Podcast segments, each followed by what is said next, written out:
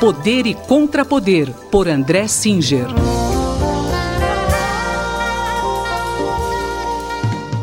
Professor André Singer, nós estamos gravando hoje, quarta-feira à tarde, dia 4 de novembro, e o resultado das eleições nos Estados Unidos está indefinido. Como o senhor analisa esse processo? Bom, de fato, eu vou pedir de novo licença aos nossos ouvintes para falar sobre um assunto que não é diretamente brasileiro, o que não é a tradição aqui desse comentário. Mas o, a eleição nos Estados Unidos é uma eleição que mexe com o mundo todo e mexe também com o Brasil, evidentemente. Então, eu acho que é pertinente dizer algumas palavras a respeito. Como é, foi mencionado, o resultado está incerto no momento em que está sendo feita essa gravação, na quarta-feira, dia 4 de novembro à tarde e, portanto, não é possível fazer um prognóstico definitivo. Mas, até aqui, o que chama atenção é a divisão dos Estados Unidos, a divisão política, a polarização política dos Estados Unidos. As pesquisas anteriores à eleição previam uma vitória folgada de Joe Biden, o candidato do Partido Democrata. Não foi o que aconteceu. Muitos eleitores norte-americanos votaram e agora estão sendo contabilizados em favor do atual presidente Donald Trump.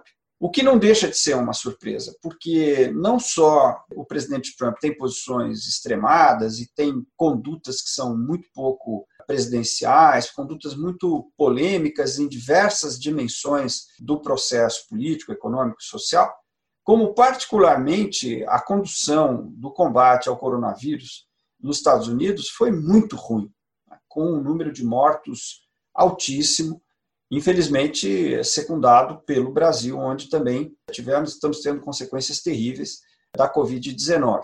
Então, em face de tudo isso, é uma surpresa, é, é algo que tem que ser realmente registrado e compreendido a grande quantidade de eleitores norte-americanos que ainda assim decidiram sufragar em favor do candidato republicano. É isso que nós temos é, para dizer neste primeiro momento. Não sabemos ainda quem será finalmente o, o vencedor, mas é notável esta polarização dos Estados Unidos e a, a, resiliência, podemos chamar assim, de posições extremadas à direita que estão sustentando a candidatura Trump. Professor Singer, que implicações o processo eleitoral norte-americano pode ter para a democracia? Essa é uma questão muito importante, porque, na verdade, o, o, atual presidente Donald Trump, desde que ele foi candidato em 2016 e ao longo desses primeiros quatro anos de mandato, que talvez se encerrem agora, talvez não, não sabemos, ele é, vem se notabilizando por ataques à democracia.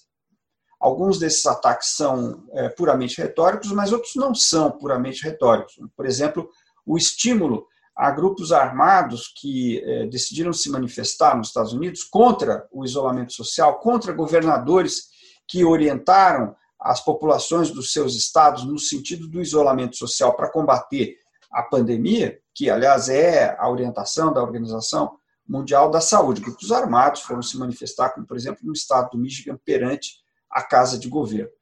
Essas manifestações foram estimuladas pela presidência da República nos Estados Unidos. E agora, neste momento eleitoral, o presidente Trump vem dizendo que ele não aceitará uma derrota e já é, se pronunciou dizendo que ele quer que se pare a contagem de votos, porque ele alega, sem aparentemente nenhuma comprovação dessa alegação, de que existiria um processo de fraude. Então, de fato, o processo eleitoral norte-americano ocorre sob uma tensão democrática inédita, no, no, no, nos Estados Unidos, no país, e no mundo também, né? porque afinal de contas os Estados Unidos é o país mais poderoso do mundo e é o berço da democracia moderna.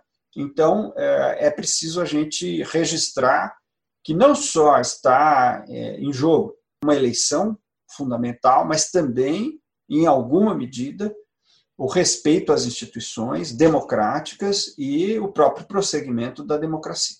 Este foi o professor André Singer que conversou comigo, Márcia Vanza. Poder e Contrapoder, por André Singer.